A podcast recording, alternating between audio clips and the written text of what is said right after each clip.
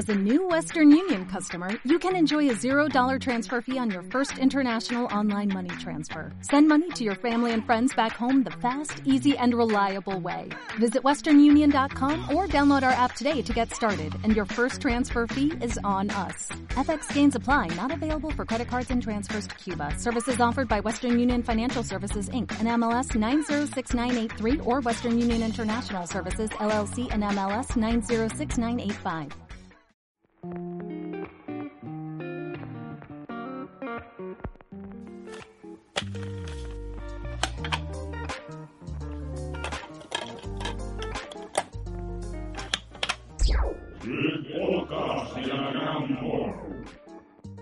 La nostalgia es algo que Nintendo domina, pero lo usa más para reciclar conceptos dándoles un giro nuevo que no el clásico copia y pega de los remasters que hemos tenido a lo largo de esta generación y también con Play 3 y Xbox 360. Otra cosa son sus consolas virtuales, sus ports con emuladores y rooms y en fin, cosas de esas que no vamos a entrar en detalle aquí, pero que sabemos algunas compañías pecan de ello, aunque las consolas virtuales, por lo menos según Nintendo, pues ya no tengan cabida. En fin, el caso es que Pokémon Omega Rubí y Zafiro Alpha son remakes hechos para básicamente tener un Pokémon de relleno antes que Sol y Luna saliesen. Y sí, vale, me habéis pillado, esto no es enteramente Nintendo, esto es Game Freak y Game Freak hace las cosas a su manera, especialmente desde la era 3DS, pero en fin, centrémonos en, este juego. Este título, para empezar, mete un salto gráfico evidente para acercar más a la clásica tercera generación, a los gráficos y también el meta de X e Y, la entrega que, Game Freak ha empezado a cambiar sus prioridades, haciendo que muchos fans intensitos pues se tomen a mal este, este nuevo cambio de dirección. Un poco más pensando en los Pokémon como Tamagotchis, por así decirlo, más en pensar en, en cuidarlos, en interactuar con ellos, más que en ofrecer RPGs como pudieran ser las entregas de Blanco y Negro o Blanco y Negro 2, que eran JRPGs más al uso, más densos y complejos quizá. Pero bueno, esto también es un poco mi, mi opinión. Zafiro Alpha hacía alguna cosa más que arreglar los gráficos. Hay retoques en la historia para meter la mega evolución de X e Y en el ajo. No le va mal porque prácticamente los originales no tenían apenas historia. Hasta que no llegabas prácticamente a Ciudad Calagua, casi no tenías historia. Salvo el momento de la cascada meteoro, prácticamente no, no tenían así mucha chicha estos dos equipos. En el caso del equipo Aqua, el equipo que te enfrentas en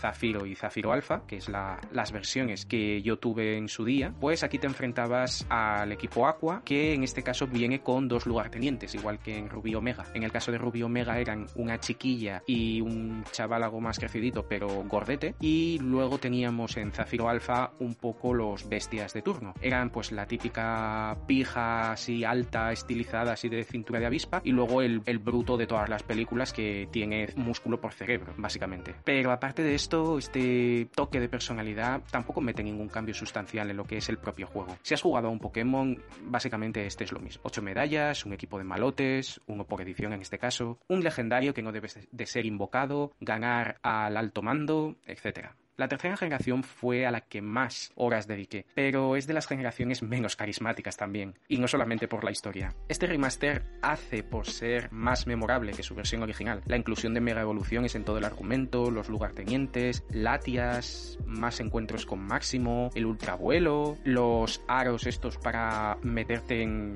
lugares así raros espaciotemporales y poder capturar legendarios, poder sobrevolar, ya digo, con el ultravuelo todo, todo joven e incluso poder aterrizar en determinados lugares y encontrar pequeños objetos, dan cositas que son enteros para, para este juego. Aunque también tiene cambios a peor, como no poder introducir el frente de batalla y lo único que tenemos los fans para consolarnos es una triste maqueta de un proyecto en el futuro, que todo parecía indicar que era un teaser para un futuro DLC, pero no, jamás tuvo ese DLC y los fans nos quedamos con un palmo en las narices. Obviando los cambios y a pesar de lo negativo que estoy sonando, me parece el Pokémon perfecto perfecto para entrar en la franquicia. Es pequeño, introduce mecánicas viejas y nuevas, muchos tropos de la franquicia empezaron en sus juegos originales, en Zafiro y en Rubí, su mundo tiene en su mayoría Pokémon de la región, no lo toma tantos prestados como otras regiones quizá. Este remaster me parece perfecto para iniciarse, aunque no si eres fan de toda la vida. De hecho, la primera vez que completé el juego quise venderlo enseguida de lo indignado que estaba con ciertas cosas, ausencias como la del frente de batalla o la imperiosa necesidad del juego de llevarte de la mano, más aún que en otros títulos. Es comprensible porque Pokémon se volvió muy complicado y aunque Perla y Diamante intentaron subir la complejidad, pero sin irse así muy a lo loco, sí que es verdad que entregas posteriores, especialmente blanco y negro, e intentaron subir bastante la complejidad del juego en competitivo, con los combates rotativos y todo eso. Ya eran demasiadas normas, así que tener un Pokémon que te lleve más de la mano está bien, está bien desde ese punto de vista, desde el punto de vista de que alguien que ha estado desconectado años de, de Pokémon no sabe cómo entrar, no, no tiene mucha idea. Aquí tenemos incluso hasta los tipos Hada, no sé, me parece, ya digo, un buen punto, también por la crianza, también es una de las primeras entregas en las que tanto crianza como captura, incluso captura de Shinies y el entrenamiento de IVs y EVs tiene ciertas facilidades, no tantas quizá como Pokémon Escudo y Espada, pero también las tiene. Y bueno, luego está una de las mejores cosas, que son las bases secretas, a lo que más horas le dediqué en su día. Y es que las bases secretas venían muy bien porque yo soy una de esas personas que una vez termina Pokémon realmente no se quiere meter en el competitivo, no me gusta, básicamente porque todos los jugadores tendemos a optimizarlo todo, intentar ver cuáles son nuestras mejores opciones, qué cosas podemos explotar para ganar siempre en el juego o por lo menos tenerlo lo más fácil posible. Claro, y si llegas a cierto punto pues le quitas la gracia, más en un título como Pokémon que está pensado para que entren niños. No solo para ellos, pero sí para que puedan entrar. Entonces, las bases secretas vienen muy bien y me hubiese gustado que lo hubieran recuperado para más entregas que no Diamante y Perla solo, con aquello de, del subterráneo ese que, que tenían. Me gustaría que lo recuperaran porque era una muy buena manera de pasar el rato. Yo muchos días de verano me acuerdo que cogía y decía, mira, me hago la ruta de 8 o 9 bases secretas que tenía registradas de, de amigos, me habían pasado los datos a través de, del cable link y yo ya los tenía ahí registrados. La base, si estaba ocupada, era que estaba alguno de los NPCs de, de mis amigos, entraba, combatía con sus Pokémon e iba criando a los Pokémon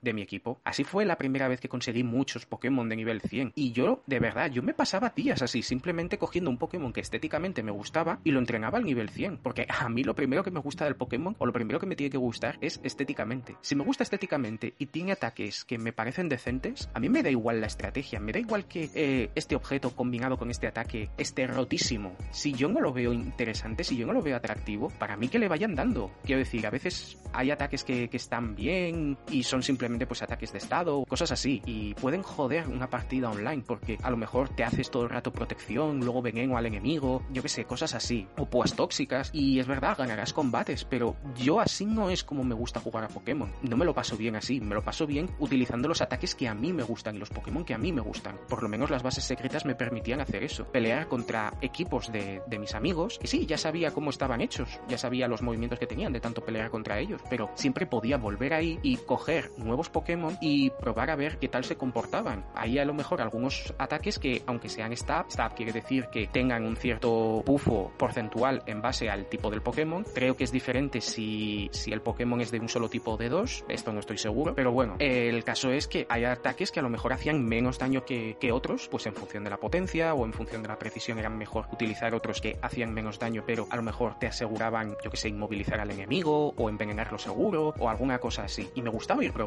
Y para mí eso eran las bases secretas y era lo mejor de Zafiro. Zafiro Alpha coge esto y lo expande todavía más porque te deja registrarlas a través de códigos QR, lo cual es un puntazo porque así solo tienes que mirar por internet códigos de, páginas, de foros en los que pues la gente, e incluso youtubers, que pongan ahí en un vídeo pues su QR, tú los registras y ale, ya puedes enfrentarte a ellos las veces que quieras al día. Y ya está. No sé, a mí me gustaban mucho las bases secretas por eso. Y es cierto que no hay frente de batalla, se echa en falta endgame y las mejoras a nivel argumental, que sí que estamos hablando de Pokémon, pero no hacen mucho, ni siquiera el episodio Delta, que está bien, aún así es poca cosa. Y en general el Team Aqua y Magma son terroristas medioambientales que están ahí pero que no tienen carisma. Cuando años después lanzasen la campaña extra esta con Ultrasol y Ultraluna, cuando vi a aquellos dos, a Aquiles y a Magno entre los villanos, dije, ¿estos qué coño pintan aquí? Estos básicamente es que no son nadie dentro de, de, la galería de villanos de Pokémon. El remake